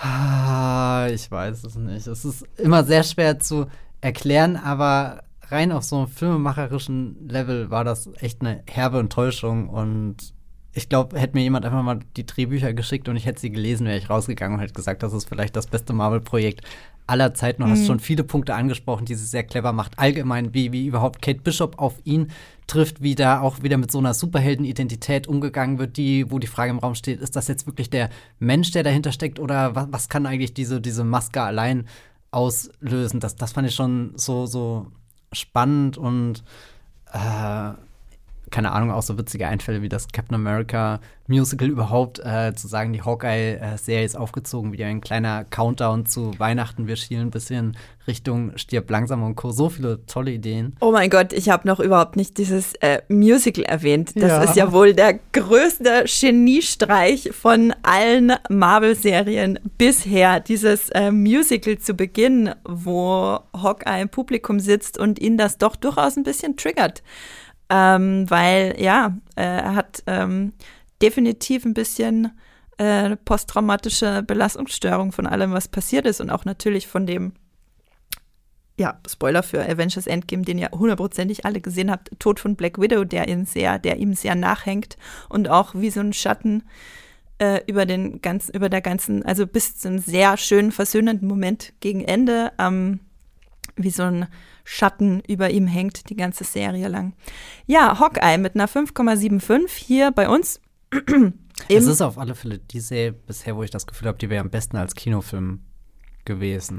Tatsache. Also wo jetzt zum Beispiel She-Hulk würde ich sagen, 100 Pro, das ist eine Serie. Die müsst ihr von Woche zu Woche schauen. Das ist vielleicht die seriigste Serie im ganzen MCU gerade, aber Hawkeye, weiß nicht, da, da blicke ich oft zurück und denke mir, wenn das ein geiler Zwei-Stunden-Film gewesen wäre, das wäre. Und von einem richtigen Regisseur, like, keine Ahnung. Irgendjemand, der in New York fühlbar macht, diese Umgebung, all das greifbar und, und ach, keine Ahnung. Okay, Matthias, aus, aus psychohygienischer Sicht kriegst du von mir jetzt ein Jahr Marvel-Serienverbot verschrieben, damit du wieder klarkommst und äh, guckst dir ganz viele schöne, schöne Kinofilme an von richtigen Regisseuren. Wie, ja, oh Gott, nee, das, das hört sich jetzt auch schon wieder so abgehoben an. Das sind ja auch richtige Regisseure, Regisseurinnen, die diese Filme machen, aber denen fehlt irgendwie dieser, dieser Grip, wenn du das nachvollziehen kannst. Mhm. Diese, diese Tiefe, sich wirklich in das Medium reinzulehnen und jetzt um ein ganz absurdes Beispiel zu bringen, aber Achtung, Uncut James, der schwarze Diamant auf Netflix, das ist ein New York-Film, da spüre ich jedes Hupen, jedes Mal, wenn Adam Sandler da rumrennt. Also dieser, dieser Film zerrt mich einmal durch die Stadt durch und Hawkeye hätte genau das gleiche machen können, hätte mir dieses weihnachtliche New York so zeigen können, als bin ich gerade zwischen dem Stress von, ups, ich muss noch alle Weihnachtsgeschenke besorgen, aber Hilfe, kann mal jemand meinen Bogen spannen? Da hinten kommt gerade irgendjemand mit einem großen Jogginganzug und will mich vermöbeln und hallo, da ist Kate Bishop und ich meine, Kate Bishop ist wirklich die beste neue Figur, glaube ich, die diese Serien ja, eingeführt haben, aber ich würde gern mehr von der Welt erfahren, in der sie sich bewegen und ich glaube, das ist generell sowas, dass diese Serien nur aus Figuren bestehen, was zwar gut sein kann, weil dann kannst du mhm. näher so, so emotional an sie rankommen und da haben wir jetzt auch bei Hawkeye gesagt, so Jeremy Renner profitiert nur davon, dass seine Figur endlich da vertieft wird, aber sie arbeiten wenig mit der Umgebung das finde ich immer sehr enttäuschend. Ja, ähm, dass sie nur aus Figuren bestehen, da gebe ich dir absolut recht, aber das ist ja auch schon das Problem der Kinofilme, dass sich da ein bisschen in den Serien weiterzieht. Also ich weiß nicht, wie lange das jetzt her ist, dass Jenny, äh, hier Jenny Jecke aus der Redaktion, den ersten Text geschrieben hat, wie hässlich das MCU aussieht. Aber es bewahrheitet sich in jeder Phase aufs Neue. Und nun hat Kevin Feige das halt auch, auch ähm, aufs Fernsehen übertragen. Äh, ja, gut. Das ist äh, ein ganzer anderer Podcast. Wir gehen weiter zu Platz 4 ebenfalls eine 5,75, äh, genauso hoch bewertet von uns und der Community im Durchschnitt wie Hawkeye. Matthias, was gibt's zu Moon Knight zu sagen?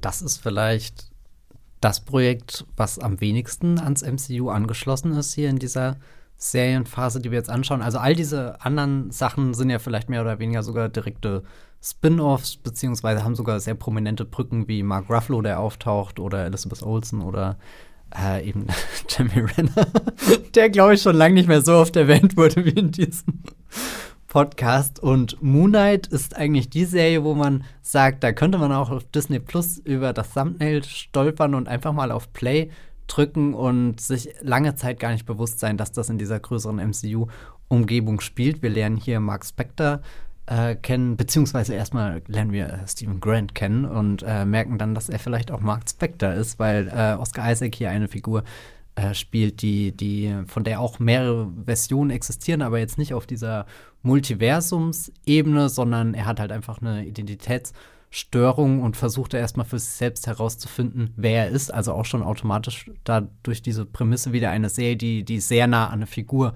rangeht und sich eben damit auseinandersetzt, mit in, in welchen Realitäten findet sich diese Figur wieder. Und Ethan Hawke äh, tritt als großer Bösewicht auf. Das Ganze ist inspiriert von der ägyptischen Mythologie. Also wir haben da jetzt auch zum ersten Mal so, so Schauplätze im Nahen Osten. Es fühlt sich zwischendrin fast schon so wie äh, die Version eines Indiana Jones Abenteuers im Marvel-Universum an.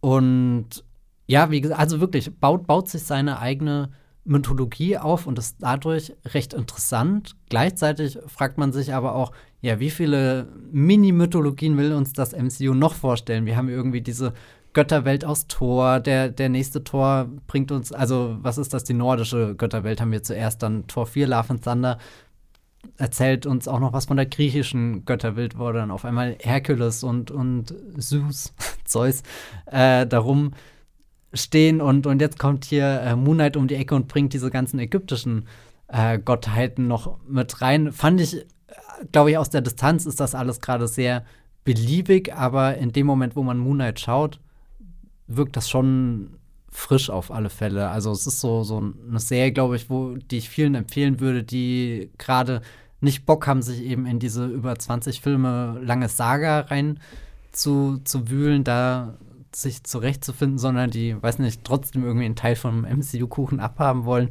die können sich gerne ähm, Moonlight anschauen, weil das äh, ziemlich unverbindlich funktioniert und vor allem mit zwei großartigen Darstellern äh, lockt. Also Ethan Hawke und Oscar Isaac, würde ich sagen, ist schon einer der größten Puls, die Kevin Feige bisher hingelegt hat. Also es ist eigentlich nie ein Problem von ihm, tolle Talente zu bekommen, aber speziell diese beiden, äh, da dachte ich mir, da, da hat er sehr viel äh, Arbeit geleistet und sich dann vom Rest der Serie aber auch zurückgelehnt und gesagt, das läuft schon. Nicht. Wie fandest du den Moon Knight? Äh, von Moon Knight habe ich die, ich würde mal sagen, Hälfte gesehen. Dann habe ich abgebrochen, nicht bewusst. Ich habe einfach vergessen, dass die Serie existiert und habe was anderes äh, weitergeguckt. Ist das nicht das schlimmste Fazit überhaupt? Ich habe vergessen, dass du existierst. Sorry. Das Ding ist, äh, ich war ja über ein Jahr oder genau ein Jahr in, in Mutterschutz und Elternzeit und in diesem Jahr war ich, sah ich mich nicht damit konfrontiert, Sachen für die Arbeit gucken zu müssen. Was heißt, ich musste nicht jeden Marvel-Kram äh, mitnehmen und ähm, konnte einfach so ein bisschen freidrehen und habe halt dann nur geguckt, was ich gucken wollte. Und Sachen wie Moonlight habe ich angefangen, weil ich das Konzept sehr spannend fand und hey, die beiden Schauspieler, also hallo, bin ich ja sofort dabei, vor allem Ethan Hawke, Riesenfan. Und ja, dann nach der 15. Action-Szene, die bisschen mir dann nicht mehr so viel gegeben hat, weil sich das Prinzip dann auch irgendwann so ein bisschen abgenutzt hat, ähm, von seinen Time-Jumps quasi, die er, die er macht, wenn er sich nicht mehr erinnert, was gerade passiert ist, ähm, dann habe ich da einfach, habe ich es einfach vergessen. Ich kann mir aber vorstellen, dass ich da durchaus nochmal zurückkehre, weil ich das ganz gerne nebenbei habe laufen lassen, muss ich auch dazu sagen. Ist jetzt nicht äh, das größte Highlight, dem ich jetzt alle Aufmerksamkeit geschenkt habe. Genau, Moonlight, eine 5,75. Eine Sache wollte ich noch sagen. Du meintest ja vorhin, ist jetzt ein bisschen eine fiese Frage, du meintest ja vorhin, dass du ähm, die Diversität, die die Serien mitbringen, als Positivbeispiel nennen würdest. Nun ist es bei Moonlight so, dass wir da in eine neue Kultur eintauchen. Du meintest aber, hätte ich auch darauf verzichten können. Liegt das dann quasi eher an der Art, äh, wie sie dann auch ähm, neue Kulturen einführt oder beziehst du die Diversität dann eher auf andere Sachen? Mm, also da ist Moonlight, glaube ich, sogar ein richtig interessanter Fall, weil sie bringt ja auch hier mit der May Calamari-Figur, hier, das wird ja die äh, gibt es ja auch einen kleinen Twist, dass sie noch deutlich wichtiger wird für die Zukunft des MCU. Da werden schon wichtige Grundsteine ähm, gelegt, aber ich habe oft das Gefühl, dass es auch nur irgendwas, was theoretisch in irgendwelchen Redaktionsräumen beschlossen wurde, als sie sich überlegt haben, eben im Writers Room, wie sieht unsere Geschichte aus und da haben wir verschiedene Elemente, Versatzstücke, die es so vorher noch nicht im MCU gab, die bauen wir alle hier ein, aber dann stehen die sehr lose darum. Also auch wieder eher sowas, was in dieses New York-Phänomen von ähm, Hawkeye mit reinfällt, dass zwar alles irgendwo da ist, aber du kein Gespür dafür bekommst. Und bei Hawkeye ist es eigentlich wurscht, weil es gibt tausend gute New York-Filme da draußen, die man stattdessen gucken kann. Zum Beispiel Anka James, der schwarze Diamant auf Netflix. Okay, Matthias, wir machen eine eigene Verlinkung dazu yeah. ähm, in den ich, Shownotes. Äh, wusste nicht, dass ich so oft diese Möglichkeit habe, in dem Podcast darauf zu verweisen. Du Nein. schaffst dir die Möglichkeit, ja, Matthias. Ich, ich, ich nehme mir die Freiheiten, wie frech. Ähm, ich glaube, bei Moonlight wäre das wichtiger gewesen, dass sie die, dass sie mehr in die Umgebung investieren und nicht nur die Schauplätze sehr touristisch bereisen und dann springt halt, äh, so wie Oscar Isaac zwischen den Körpern hin und her springt, springst du halt auch mal schnell äh, keine Ahnung, in ein anderes Land und an einen Ort, den du im MCU noch nicht gesehen hast, aber so richtiges Interesse für die andere Kultur, äh, für andere Kulturen hat, hat ähm, Moonlight nicht. Und da würde ich zum Beispiel auf Miss Marvel verweisen, die da schon deutlich besser ist, auch ambitionierter, auch nicht immer komplett äh, in dem gewinnt, was sie versucht, aber die ihre Hauptfigur wirklich tief in der Familie, in der Umgebung und so verankert. Und das war bei, ich glaube, Moonlight hat sich einfach sehr viel vorgenommen. Also es ist ja auch dann, keine Ahnung, die, die persönlichen Störungen von, von der Oscar Isaac-Figur und so, das, das sind ja, das ist ja eigentlich auch Stoff, um eine ganze eigene Serie mhm. zu füllen und dich dem anzunähern. Also es ist sehr oberflächlich im Endeffekt bei Moonlight geworden und ich habe bei Moonlight im Vorfeld, äh, also als die Serie gestartet ist äh, und ich äh, es noch nicht geguckt habe, halt auch viele Headlines gelesen. Ah, oh, die erste MCU-Serie, die sich mal so ein bisschen Persönlichkeitsstörung mhm. und psychische Probleme vornimmt. Und dann habe ich halt geguckt und dachte mir so, äh, also ja, es ist eine Interpretationsweise, aber so wirklich, ähm, wirklich thematisiert und beleuchtet wurde das nicht. Ähm, und mit Miss Marvel hast du schon die perfekte Überleitung geschaffen, Ach, lieber Matthias. Uh. Jawohl, wir nähern uns, nee, wir nähern uns nicht. Wir sind mitten äh, auf dem Bronzetreppchen auf Platz drei. Und darauf steht Marvel. Und genau wie She-Hulk haben wir auch für Miss Marvel eine Sprachnachricht von dem lieben Hendrik bekommen, die wir uns gleich mal anhören, bevor wir unseren eigenen Senf dazugeben können. Hallo nochmal aus dem Homeoffice. Äh, in meinem persönlichen Ranking wäre Miss Marvel auch auf Platz 3 gelandet. Ähm, ich habe sechs Punkte vergeben an diese kleine MCU-Serie. Also ich bin sehr glücklich mit dem dritten Platz, der jetzt am Ende im Gesamtranking dabei rausgekommen ist. Ich würde mal ganz kurz mit den äh, Formalitäten anfangen, nämlich mit der Bedeutung von Miss Marvel fürs MCU. Was ich sehr spannend finde, ist diese, diese ganz kurze Referenz an die X-Men am Ende, nämlich dass ähm, äh, Kamala Khan ähm, das, das, das X-Men-Gen in sich trägt und damit so, so, so, so die wissenschaftliche Basis fast schon bietet für die Einführung der X-Men ins MCU irgendwann dann mal. Offiziell, wer weiß, wann das passiert. Äh, und gleichzeitig äh, bietet sie auch so die Schiene äh, zum nächsten Captain Marvel-Film, wenn dann am Ende ähm, Brie Larson in einer Post-Credit-Szene dann völlig verdattert äh, in Kamala Khans äh, Zimmer steht. Was mir grundsätzlich an der Serie gut gefallen hat, ist diese, diese migrantische Geschichte. Also es geht um ein ähm, pakistanisch-amerikanisches Mädchen, äh, großer Marvel-Fan, ähm, die ja einen Großteil erstmal in, in, New York oder New Jersey, glaube ich, ähm, sich aufhält und da dann an der Highschool klarkommen muss. Aber irgendwann geht es dann auch zurück zu den Wurzeln nach Pakistan. Da erfahren wir dann ganz viel auch über die pakistanische Unabhängigkeitsgeschichte. Ähm, fand ich alles sehr schön, ähm, hat mich erinnert an so ähm, asiatisch-amerikanische Filme, sowas wie Crazy Rich Asians oder auch The Farewell, ähm, sowas, was so die, die Story angeht. Was ich auch sehr cool fand, war der Soundtrack. Der ähm, kommt gerade dann bei den ähm, schönen Abspann-Momenten, äh, kommt der dann raus. Und äh, grundsätzlich hat mir auch Iman Velani als äh, Kamala Khan sehr gut gefallen. Sie macht das alles so ein bisschen spielerisch, äh, sehr, sehr charmant. Äh, man, man merkt ihr ihre Euphorie für die ganze Lore an. Ähm, das war erfrischend. Äh, und das, das, das Highschool-Setting mochte ich auch. Das bricht dann irgendwann ab in der Mitte der Serie, aber bis dahin hat es mich dann an die ähm, Tom Holland Spider-Man-Filme erinnert und die mag, mag ich auch sehr gerne. Ähm, womit ich ein bisschen Probleme hatte, und das ist so generell gerade ein Problem im MCU und bei den Disney Plus-Serien auch, das sind die Spezialeffekte. Also ich äh, kam mit diesen ganzen äh, Schlieren, äh, die äh, sich um die Hände der, der Heldinnen und Helden äh, bilden, nicht klar. Sie, bei Kamala Khan bilden sich dann äh, so komische Kristalle, ähm, mit denen ich überhaupt nicht äh, zurechtgekommen bin. Also ich hatte auch nie irgendwie das Gefühl, dass die, dass die Kräfte ähm, der Heldinnen greifbar oder nachvollziehbar sind. Äh, das fand ich alles ganz komisch. Ich hatte auch mit der Handlung so zwischendurch Probleme. Das wirkt alles recht überladen. Also man muss sich mal vorstellen, also die, die Serie, die geht ja nur sechs Folgen und dafür passiert dann doch alles, aber da passiert dann doch recht viel, ähm, was auch nicht immer ineinander aufgeht.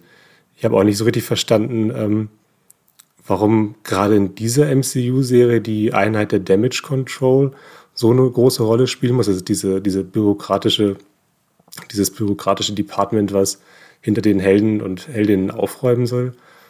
Das ergibt weder thematisch äh, bei Miss Marvel Sinn noch irgendwie in der Handlung. Das wirkte alles wie ein bisschen wie ein Fremdkörper.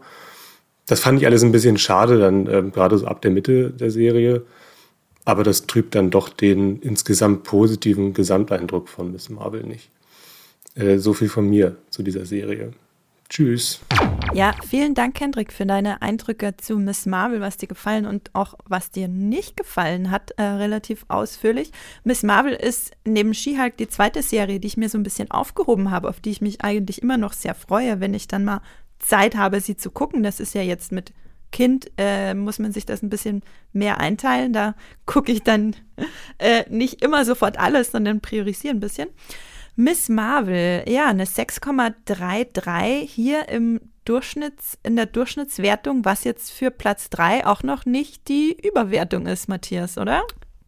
Ja, ich weiß gar nicht, so, so steil steigen wir gar nicht mehr an, oder? Na gut, Ähm, doch, ich sehe seh, Platz 1 ist, ja, ist doch. schon ein, ein würdiger Platz 1. Aber vielleicht spricht das ja auch so, so einen Gesamteindruck aus, Mhm. dass jetzt diese Marvel-Serien nicht unbedingt alle Überflieger sind, auch nicht alles Katastrophen, sondern ihr gutes Mittelmaß gefunden haben. Das, was ich ganz am Anfang schon als Beobachtung festgehalten habe, dass du nicht mehr den großen MCU-Marvel-Event hast, sondern dass es halt ein bisschen gewöhnlicher wird. Du guckst von Woche zu Woche auf deinem kleinen äh, Fernseh oder Laptop mit äh, der Disney Plus App im Browser, wie auch immer.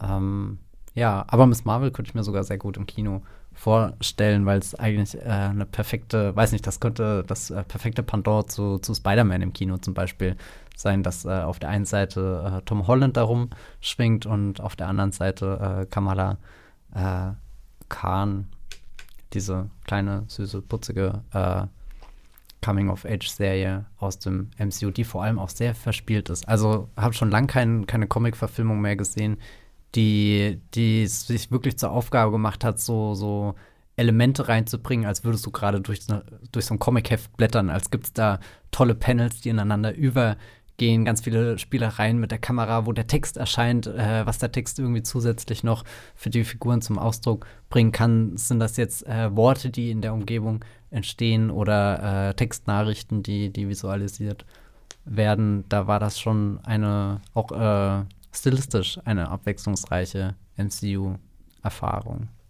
Also Miss Marvel auf Platz 3 und dann kommen wir zu Platz 2 von unserem Ranking der neuen MCU-Serien in Phase 4. Ähm, eine Serie, wo sich, glaube ich, die, also die meisten im Vorfeld darauf gefreut haben, würde ich jetzt mal sagen, weil es nun mal um einen der ohnehin schon beliebtesten äh, Figuren des ja, gesamten MCUs geht. Die Rede ist von Loki. Uh. Ähm, ja, insgesamt aber auch nur unter Anführungszeichen eine 6,85 in der Durchschnittsbewertung. Ähm, Matthias, wie kannst du Loki einordnen? Also wir hatten dazu auch schon einen ganzen eigenen Podcast, der heißt Loki ist die wichtigste Marvel-Serie, auch die beste. Und ähm, das heißt, wir müssen da jetzt nicht mehr allzu tief einsteigen. Ihr, liebe Zuhörerinnen und Zuhörer, könnt gerne auf den anderen Podcast zurückgreifen. Aber jetzt, ähm, um das in das Ranking einzuordnen, wie findest du denn Loki im äh, Kontext von den anderen MCU-Serien und dem MCU? Es ist auf alle Fälle die Serie, die mich am ehesten auf das Level der Kinofilme bringt, im Sinne von, da wird eine große Geschichte erzählt, die sehr abenteuerlastig ist, die in fremde Welten entführt, die, die meistens gar nicht auf der Erde spielt und, und das wertet sie automatisch auf, wo die anderen ja doch eher so ein, doch eine Stufe kleiner gedacht sind, manchmal bewusst, manchmal unbewusst, manchmal schlagen sie da großen Profit raus, wie Miss Marvel, die sich halt richtig reinkniet in das Highschool-Setting oder eben die ganzen Familienkonflikte und dann sogar die Familienkonflikte zum Erleben äh, äh, erweckt und so weiter. Also da, da Miss Marvel ist eigentlich das beste Beispiel dafür, wie, wie man, wie man diese, diese Serien vielleicht äh, aufziehen kann.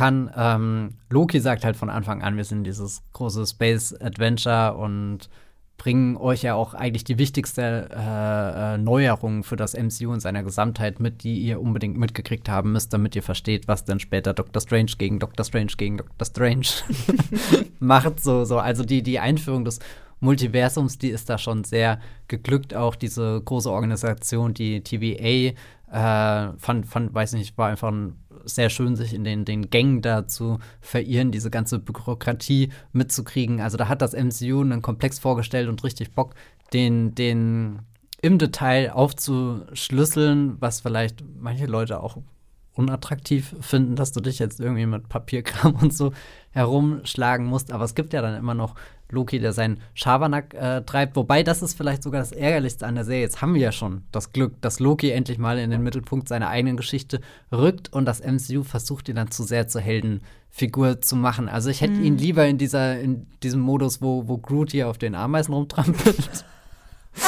bevor er wieder zum zerquetscht. Ja, ja, Loki muss keine Menschen zerquetschen, aber Loki muss fies bleiben. Du musst bei Loki bis zur letzten Sekunde das Gefühl haben, eigentlich ist die Freundschaft äh, zwischen ihm und der Owen Wilson Figur, vielleicht ist sie gar nicht echt, vielleicht ist das alles nur Manipulation und da gibt die Serie dann doch oft zu sehr dem emotional nach, was ja auch Sinn ergibt. Wir haben ja schon festgehalten, diese MCU-Serien interessieren sich sehr für die Figuren, sehr für ihre Gefühle und da macht Loki keine Ausnahme, aber entmystifiziert damit auch ein bisschen diesen, diesen Gott des Schabernax, der ja eigentlich doch in der nächsten Szene mit dem Dolch hinterm Rücken dasteht und ihn dir in die Brust rammt oder so, dass das nimmt leider ab nach diesen sechs Folgen, aber trotzdem ist es eigentlich wirklich, wirklich großartig und macht sehr viel Spaß, die zu schauen.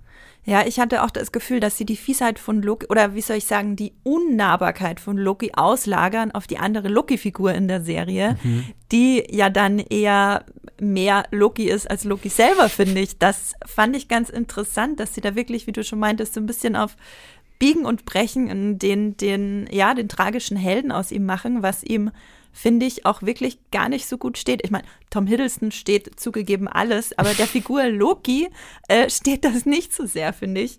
Ähm, Loki, ja, Loki steht das nicht so sehr, wenn sie ständig mit so einem, äh, also er in dem Fall äh, traurigen Hundeblick ähm, guckt, weil er nicht bekommt, was er gern hätte oder irgendwie alles auswegslos scheint.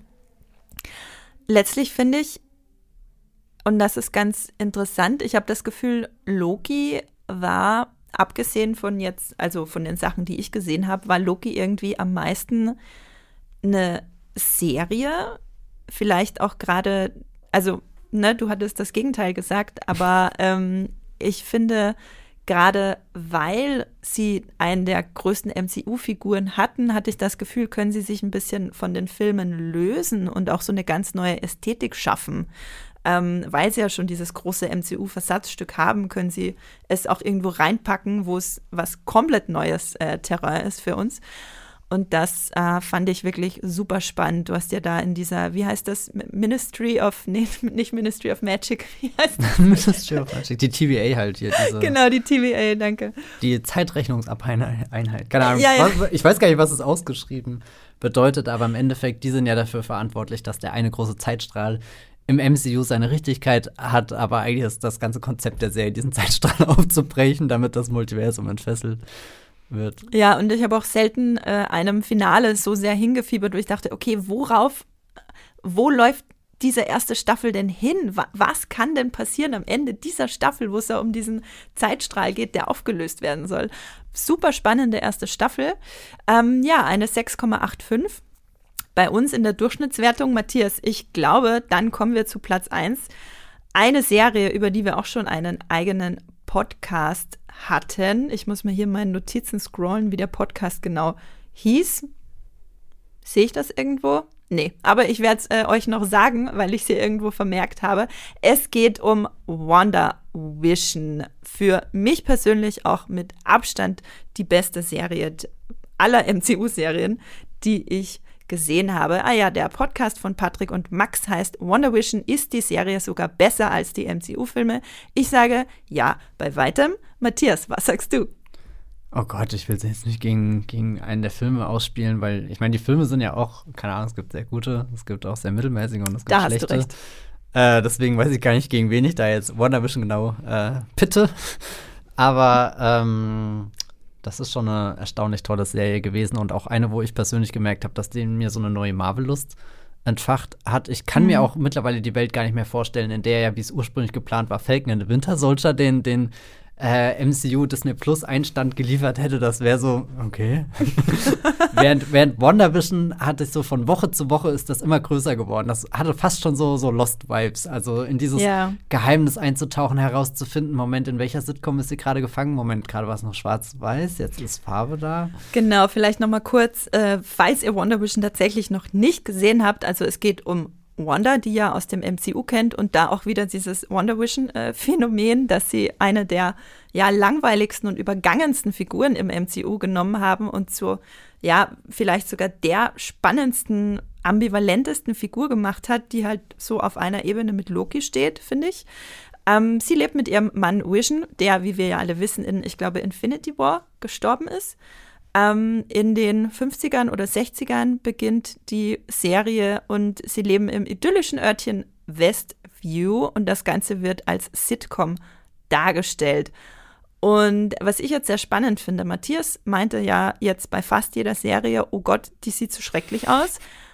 Wonder Vision ist visuell eine der aufregendsten und experimentierfreudigsten Serien, die ich so gesehen habe in den letzten Jahren. Und das würde ich ihr halt auch extrem zugute halten, dass sich da jemand hingesetzt hat und gesagt hat, okay, wir experimentieren nicht nur mit der Figur, wir experimentieren jetzt auch mal im Erzählstil. Und äh, das hat dich doch sicher gefreut, Matthias, oder? Ich hatte wirklich total viel Spaß mit WandaVision. Ich will auch gar nichts Negatives sagen, außer dass die letzte Folge sehr viel einreißt. Jetzt gar nicht. Äh, mm. Aber also so auch gerade wieder das Visuelle war ich schon entsetzt. Aber was bis dahin passiert, wie aus diesen, diesen äh, TV, äh, äh, äh, weiß nicht, diese, hat ja verschiedene Sitcom-Ehren, die da wiedergegeben werden. Und das ist mit so viel Liebe zum Detail gemacht, dass auch gleich die, die ersten Folgen noch richtig mit Publikum und so gefilmt sind, dass auch bewusst damit gespielt wird. Eigentlich sind wir hier diese, weiß nicht, 150 Millionen Dollar Produktion, aber wir tun mal so, als sind wir, weiß nicht, in den 50 Jahren entstanden im TV-Studio und das sind die, die Tricks, mit denen wir gerade arbeiten können. Ja, also WandaVision ist auch die, wo ich am öftesten drüber nachdenke, sie nochmal zu schauen, weil das so eine richtig tolle Erfahrung war, da von Woche zu Woche tiefer einzutauchen und schließlich zu meinem Höhepunkt der Serie, der schon in Folge 8 und nicht erst in neue Folge 9 äh, stattfindet. Ich weine jetzt schon, Matthias. Ja, ich, ich, weiß, was kommt. Dahin zu kommen, hm. wenn, wenn Vision sagt, aber was ist Trauer, wenn nicht Liebe, die überdauert?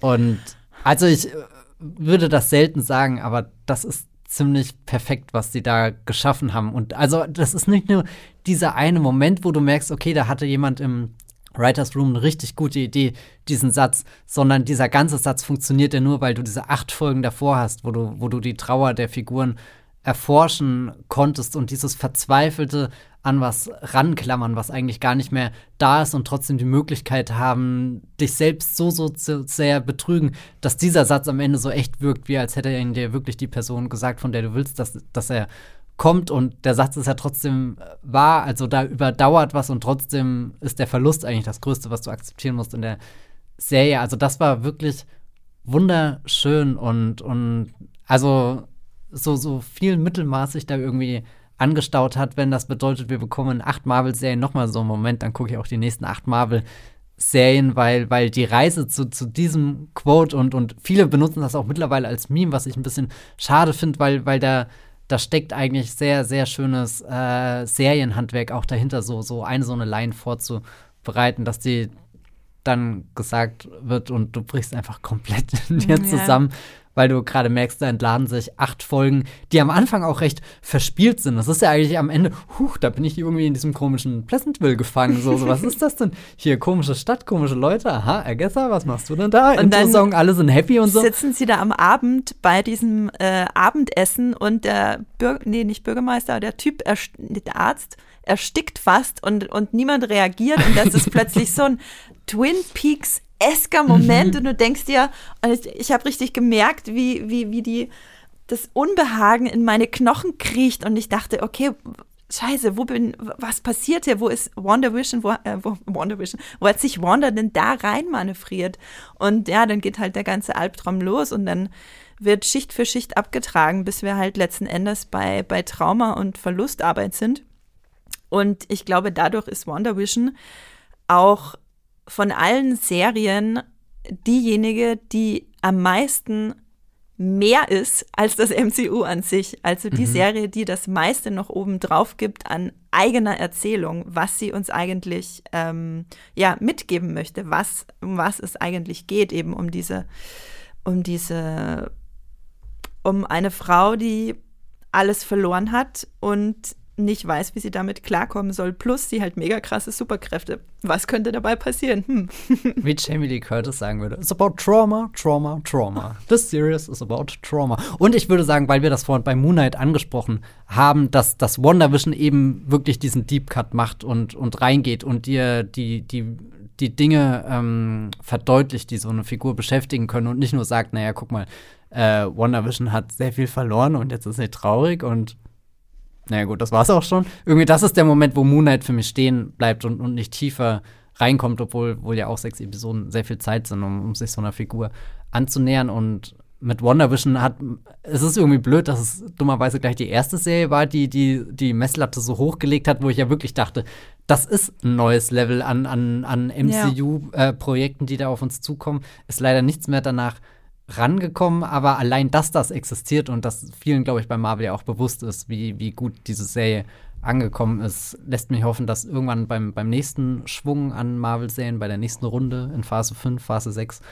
nochmal so ein vergleichbares Projekt mit dabei ist. Ja, und um nochmal den Bogen zu schließen zum Anfang unseres Rankings, wo wir What If stehen hatten, ein tolles Experiment auf dem Papier, ein gescheitertes Experiment würde ich Wonder Vision als ein gelungenes Experiment bezeichnen.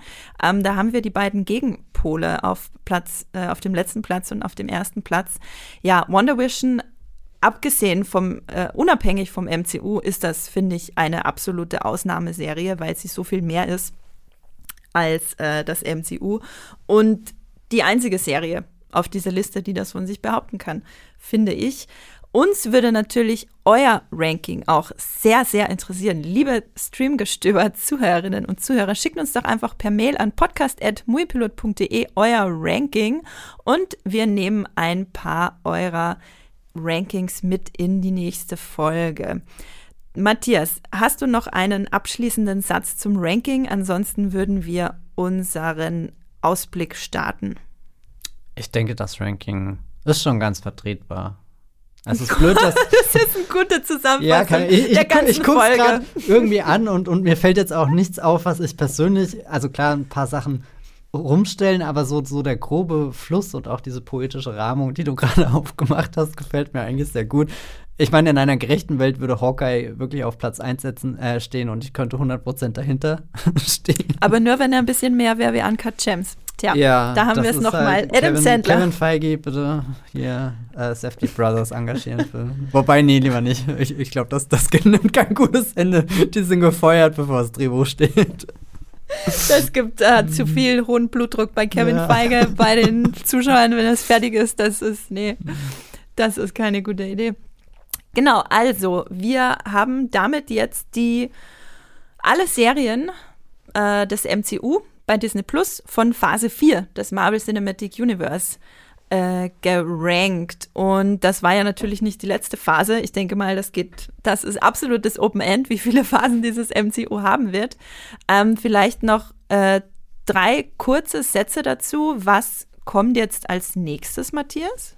Also die nächste große Serie, auf die man sich freuen kann, ist Secret Invasion.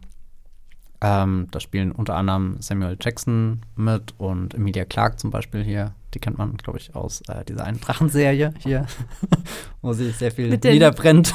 Platinum-blonden Perücken? Ja, vielleicht meine ich die. Ähm, genau, also ich glaube, das ist so das Konkreteste, was sich da für nächstes Jahr ankündigt. Ich glaube, wir hatten es auch schon in unserem Podcast drin, wo wir über die Serien-Highlights 2022 gesprochen haben, damals noch optimistisch äh, vorausgeblickt, dass äh, Secret Invasion den, den Cut macht, aber dem ist jetzt nicht so. Wir haben ja immerhin noch äh, hier Werewolf by Night und äh, das Guardians of the Galaxy Holiday Specials, also weder Film noch Serie, aber trotzdem zwei kleine MCU äh, Projekte, die auf Disney Plus veröffentlicht werden, bis das Jahr zu Ende ist. Und ansonsten finde ich sehr interessant, dass sich die äh, bisher angekündigten MCU-Serien bei Disney Plus so ein bisschen aus sich selbst speisen. Also wir haben einmal neue Staffeln zu What If und Loki und dann so Sachen wie Echo, Ironheart, äh, Agatha Coven of Chaos und Daredevil Born Again. Also alles so Dinge, die so als Spin-off im Endeffekt geboren wurden. Echo zum Beispiel eine Serie, die direkt aus Hawkeye hervorgegangen ist. Ironheart etwas, was bestimmt äh, in dem kommenden Black Panther-Film seine Wurzeln hat. Da wird die Figur das erste Mal eingeführt. Agatha natürlich aus WandaVision und äh, ja, Daredevil äh, ist auch schon aufgetaucht in diversen ähm, Serien, nicht nur in seiner Netflix-Serie ähm, von vor ein paar Jahren. Und ja, ich glaube, ansonsten ist wirklich, du hast schon gesagt, Open End. Äh, Marvel hat da sehr viel in der Pipeline, sehr viele Projekte, die einfach angekündigt wurden mit so ein paar Namen oder, oder noch nicht mal richtig mit konkreten Titeln. Was ich eigentlich am spannendsten finde und warum dieses Franchise auch nach wie vor interessant ist, zu beobachten, dass Armor Wars eigentlich eine der allerersten MCU-Serien, die für Disney Plus angekündigt wurden. Jetzt vor ein paar Wochen erst kam die Meldung, dass das Projekt nicht mehr länger auf Disney Plus als Serie veröffentlicht wird, sondern ein großer Kinofilm wird. Und sowas finde ich immer ultra spannend, wenn, weil mhm. eigentlich denkst du, da muss ja, also eine Serie denkst du ja ganz anders beim kreativen Prozess, weil du andere Möglichkeiten hast. Du hast eine wöchentliche Ausstrahlung im Fall von Disney Plus, du hast einzelne Folgen, du musst dich fragen, weiß nicht, erzähle ich pro Folge eine Geschichte, die abgeschlossen ist, oder will ich eher so diesen Hawkeye-Ansatz und es fühlt sich im Endeffekt wie ein großer Film oder sowas an und, und jetzt wird das einfach umgestülpt bei Armor Wars und keine Ahnung, ob das jetzt ein gutes oder ein schlechtes Zeichen ist. Ich finde es auf alle Fälle erstmal spannend und habe auch das Gefühl, dass das MCU da in dieser Hinsicht definitiv nicht langweilig werden wird, weil es einfach kein vergleichbares Franchise gibt, was diese Größe und Dimension hat. Und, und wenn dann Kevin Feige sagt, okay, wir haben jetzt diese Serie da drei Jahre lang liegen lassen und jetzt machen wir vielleicht doch einen Film, ist das definitiv eine spannende Geschichte, wo ich sehr gespannt bin, was noch rauskommen wird, was denn wirklich die Beweggründe dafür waren. Ähm, es spricht auf jeden Fall für eine gewisse Flexibilität hinter den Kulissen. Ähm, dann so eine Sache doch noch mal ganz für eine ganz andere äh, Plattform umzudenken oder im Prozess drauf zu kommen, okay, vielleicht passt die Idee, die wir dafür haben, doch eher auf die Kinoleinwand. Ähm, super spannend. Ich freue mich auf jeden Fall auf Loki Staffel 2. Ich glaube, What If Staffel 2, hm, gucken wir mal. Und äh, damit schließe ich unseren MCU-Teil. Ich hoffe, ihr hattet Spaß beim Zuhören. Matthias, noch eine kurze Frage das wöchentliche, dein wöchentliches Leuchtfeuer im Streamgestöber. Was streamst du? Was war das letzte, was du geguckt hast? Äh, Moment, ich öffne hier eine Seite, die nicht Movieplot ist. Ich kann ja mal anfangen. Ich habe gestern Folge, ich glaube, 4 und 5 von Gänsehaut um Mitternacht, The Midnight Club bei Netflix gestreamt. Es sind insgesamt 10 Folgen. Das ist die neue Serie von einem meiner absoluten Lieblingsregisseure, Mike Flanagan, einer, der es versteht, wie kein zweiter äh, Trauma im Horrorgenre aufleben zu lassen. Äh, es fühlt sich so ein bisschen an wie die Light-Version von Spuk in Hill House, was, wovon ihr bestimmt schon mal gehört habt, wenn ihr es nicht selber gesehen habt. Stichwort äh, Neck, Neckband Lady, nie, wie heißt sie? ähm, es ist auf jeden Fall nicht ganz so krass, aber ich habe mich schon das ein oder andere Mal gegruselt und kann es jedem Horrorfan auf jeden Fall ans Herz legen. Ist mehr eine Teenie-Serie, aber aus Mike Flanagans Sicht ist auf jeden Fall für jedermann, der was mit dem Genre anfangen kann. Matthias, hast du was gefunden? Ja, ich habe in mein äh, Excel-Filmtagebuch geschaut, weil ich es auf Moodplot oh, noch wow. gar nicht eingetragen habe. Da hänge ich immer so ein paar Tage hinterher. Ich habe gestern tatsächlich äh, äh, Corpse Bride zum allerersten Mal geschaut bei Netflix. Oh. Das ist ein äh, Stop-Motion-Film ähm, von Tim Burton, Mike Johnson. Eigentlich, den kennt bestimmt jeder. Der lief ja früher immer im TV und hat auch ein sehr ikonisches Poster. Und ich habe es trotzdem bis äh, gerade eben hingekriegt, den ihn zu schauen. Und gestern Abend war ich in der Stimmung. Und ich glaube, das passt ja auch ein bisschen zu den, den Mitternachtsgeschichten von Mike Flanagan. So äh, emotional, gruselig, aber, aber letzten Endes doch eher was, äh, was, was einem sehr nahe geht und mit sehr viel Liebe zum Detail gestaltet ist. Also wer den noch nicht kennt, ähm, das ist definitiv eine Empfehlung von mir. Wo gibt's denn zu streamen? Bei Netflix habe ich den gestern geschaut. Auch bei Netflix. Also, ja. wenn ihr auf Netflix geht, die Auswahl ist wie immer sehr groß. Dann geht ein riesiges Dankeschön an unsere Fans und an unsere ZuhörerInnen. Ohne euch war Streamgestöber immer noch nicht möglich. Wir freuen uns jederzeit über euer Feedback und ganz besonders habe ich mich über eine E-Mail von Daniela gefreut letzte Woche und sie gibt euch auch eine Serienempfehlung. Ich lese mal kurz einen Auszug aus der E-Mail vor. Eine super Serienempfehlung von mir ist Person of Interest. Die ist nun endlich überhaupt irgendwo streambar. Zwar nur unter Anführungszeichen auf Amazon Freevee, geschrieben F-R-E-E-V-E-E, -E -E. ähm, aber es ist okay. Die Menge der Werbung hält sich in Grenzen. Auch wenn ich finde, dass Prime-Kunden die Möglichkeit haben sollten, diese Inhalte ohne Werbung zu sehen. Finde ich auf jeden Fall auch nochmal einen ganz spannenden Hinweis auf Amazon Freebie, worüber wir, glaube ich, auch gar nicht geredet haben bisher im Podcast. Ähm, naja, auf jeden Fall gibt es dort Person of Interest zu sehen.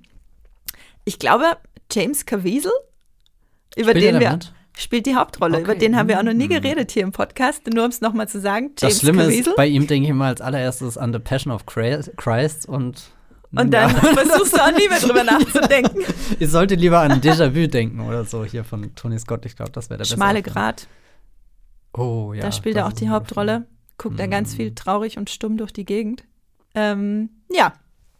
Kann man, kann man ihm auf jeden Fall, ich gucke ihm gerne dabei zu, auch wenn er nichts sagt, auch wenn er was sagt, auch wenn er ähm, äh, super äh, Killer Killermaschine ist wie auf in Person of Interest. Ich habe gerade schon eine Sekunde überlegt, ob du an dem, von dem Mel Gibson Film sprachst. Und habe überlegt, Moment, was? ob den mal jemand empfiehlt. Naja. Naja. Person of Interest bei Amazon Freebie. Wenn ihr uns unterstützen wollt, dann abonniert doch unseren Podcast, wenn ihr das noch nicht gemacht habt und stellt euch den Hinweis oder die Benachrichtigungsaktivierung ein, damit ihr neue Folgen nicht mehr verpasst. Ihr findet uns bei allen ähm, Plattformen, wo es Podcasts zu hören gibt und sehr, sehr, sehr freuen wir uns auch über eure Bewertungen, zum Beispiel mit fünf Sternen, wenn ihr uns gerne hört, bei iTunes oder bei Podcast Addict.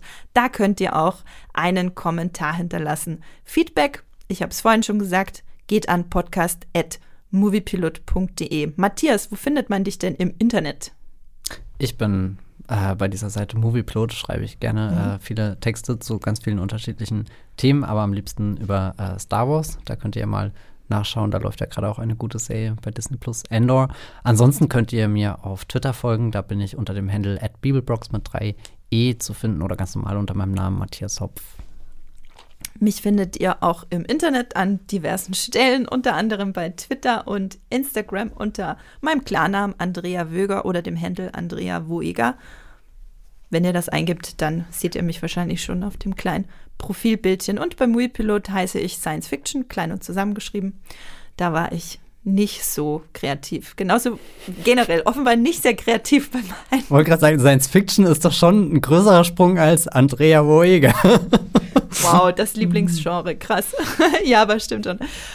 Dann bleibt mir noch zu sagen, habt eine schöne Woche. Danke fürs Zuhören und streamt was Schönes. Tschüss. Ciao. Das war die neue Folge Streamgestöber. Abonniert uns bei Spotify, Apple oder der Podcast-App eures Vertrauens und wir freuen uns auch ganz besonders über eure Bewertungen. Die Musik wurde aufgenommen und produziert von Tomatenplatten. Feedback und Wünsche gehen an podcast.moviepilot.de. Wie ihr mit eurer Sprachnachricht im Podcast landet, erfahrt ihr in den Shownotes und unter www.moviepilot.de slash podcast.